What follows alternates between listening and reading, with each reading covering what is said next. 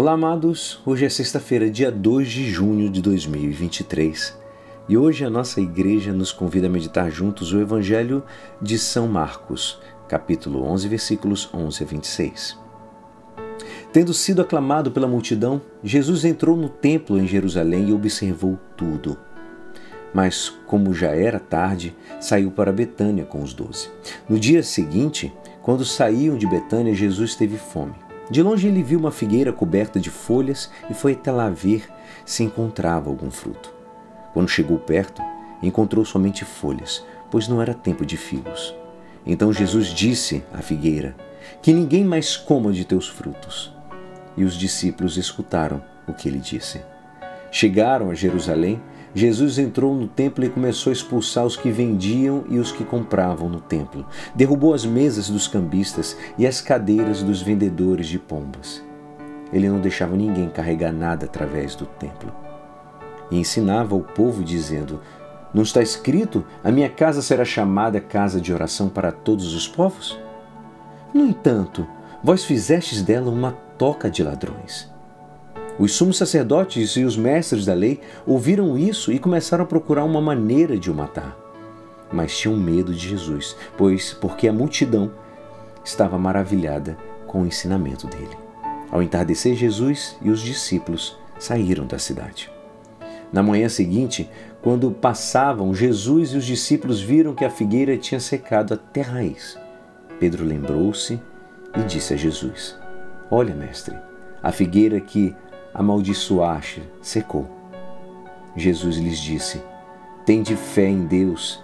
Em verdade vos digo: se alguém disser a esta montanha, levanta-te e atira-te no mar, e não duvidar no seu coração, mas acreditar que isso vai acontecer realmente, isso acontecerá. Por isso vos digo: tudo o que pedirdes na oração, acreditai que já o recebestes, e assim será. Quando estiverdes rezando, perdoai tudo o que tiverdes contra alguém, para que o vosso Pai que está nos céus também perdoe os vossos pecados. Esta é a palavra da salvação. Amados, hoje fruto e pedido são palavras-chave do Evangelho. Fé. O Senhor aproxima-se de uma figueira e não encontrou frutos, somente foi uma folharada pelo chão e saiu maldizendo. Segundo Santo Isidório, de Sevilha, ele diz: figo e fruto têm a mesma raiz.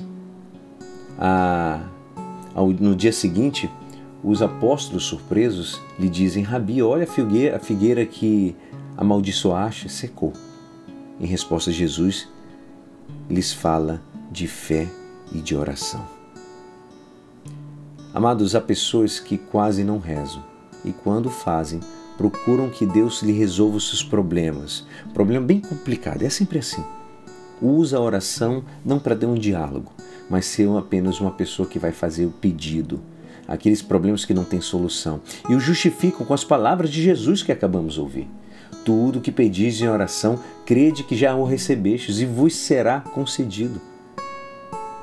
Tem reação, é normal isso, é humano, é compreensível é lícito que, ante os problemas que nos, nos superam, confiemos em Deus, em alguma força superior a nós. Mas nós temos que acrescentar que toda oração é inútil. É inútil na medida em que não tem uma utilidade prática direta, como por exemplo, acender uma luz. Não recebemos nada em troca por rezar, porque todo o que recebemos de Deus é graça sobre graça. Então, o, a pergunta é: não é preciso rezar?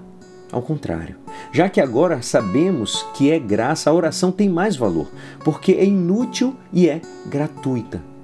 Ainda contudo, existem três benefícios que nos dá a oração de pedido: paz interior, né, que é o encontrar o amigo Jesus e confiar em Deus, ou seja, isso nos relaxa, saber que Ele existe, saber que temos a quem recorrer. Pensar também sobre um problema e racionalizá-lo, isso também é saber traçá-lo, é já ter quase resolvido. E em terceiro lugar, ajuda-nos a discernir entre aquilo que é bom e aquilo que tal vez por causa do nosso capricho queremos em nossas intenções da oração.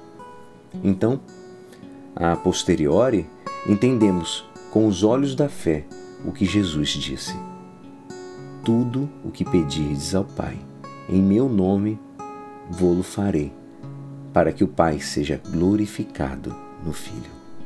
Tenhamos fé, interiorizamos os nossos problemas, conversemos com o Senhor de forma clara. Que possamos cada vez mais criar essa intimidade, não apenas de alguém que quer que faça a sua vontade, mas daquele que ama de verdade. E é assim, esperançoso que esta palavra poderá te ajudar no dia de hoje que me despeço. Meu nome é Alisson Castro e até amanhã. Amém.